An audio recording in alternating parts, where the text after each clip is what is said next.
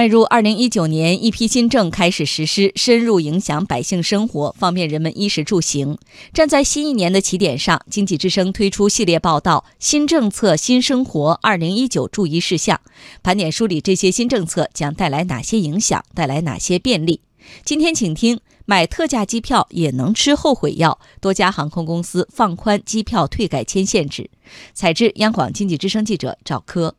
在刚刚过去的元旦。深圳航空公司取消特价机票不得退票的规则，并实行阶梯费率收取退改签费用。按照深圳航空的最新规定，购买任何机票的乘客都可以在飞机起飞前或者起飞后退票或者改签，其中包括特价机票，即俗称的“三不得”：不退、不改、不签机票。以特价机票为例，旅客在飞机起飞七天之前退票，可以拿回百分之八十的票款；即使在飞机起飞四小时后退票。也能退回百分之二十的钱。其实，早在深航之前，春秋航空和厦门航空就已经出台了类似的规定。特价机票价格通常是经济舱全票价四折，甚至更低，而且一般订购时间较早，航空公司有销售机会成本的风险，所以之前一直都不可以退改签。如今，多家航空公司打破了这一规则，与民航局的政策直接相关。二零一八年七月十六日。中国民用航空局发布关于改进民航票务服务工作的通知，从五个方面对航空公司完善退改签收费制度并改进服务进行了规范，特别要求制定机票退改签收费阶梯费率。此前，民航票务服务一直是旅客投诉的焦点问题之一，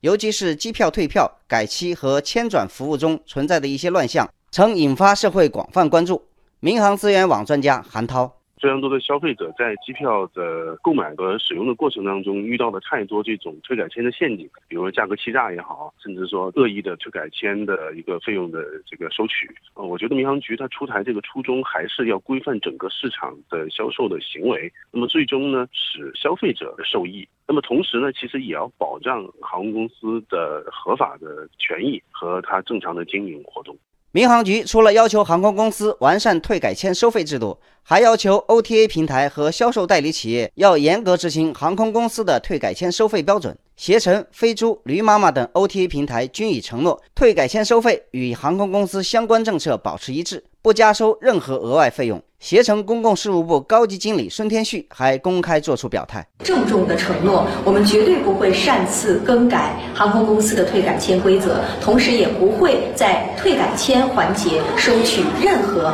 额外的费用。记者注意到，在民航局发布通知五个月之后，虽然已经有春秋航空、厦门航空和深圳航空修改了退改签规则，但大多数航空公司，尤其是大型航空公司，还没有做出回应。韩涛说，最终所有的航空公司都会跟进，只不过小公司出台相关政策容易一些。地方性的小航空公司或者它的航班没那么多，航线数量也没那么多，那时候它出台这个相对容易一些。但是像大的航司，像三大航，如果一出台这种政策的话，它的涉及面就会相对来说比较大，所以说它整个的测算啊都要去考虑清楚。中国民航局运输司副司长于彪认为，新政策不会对机票的销售有太大的影响。规范了制度，改进了服务，也促进了旅客应有的消费者的。合法权益，我个人认为对机票的订购不会有什么大的影响，因为它只是在规范对改签费用上的具体的规定。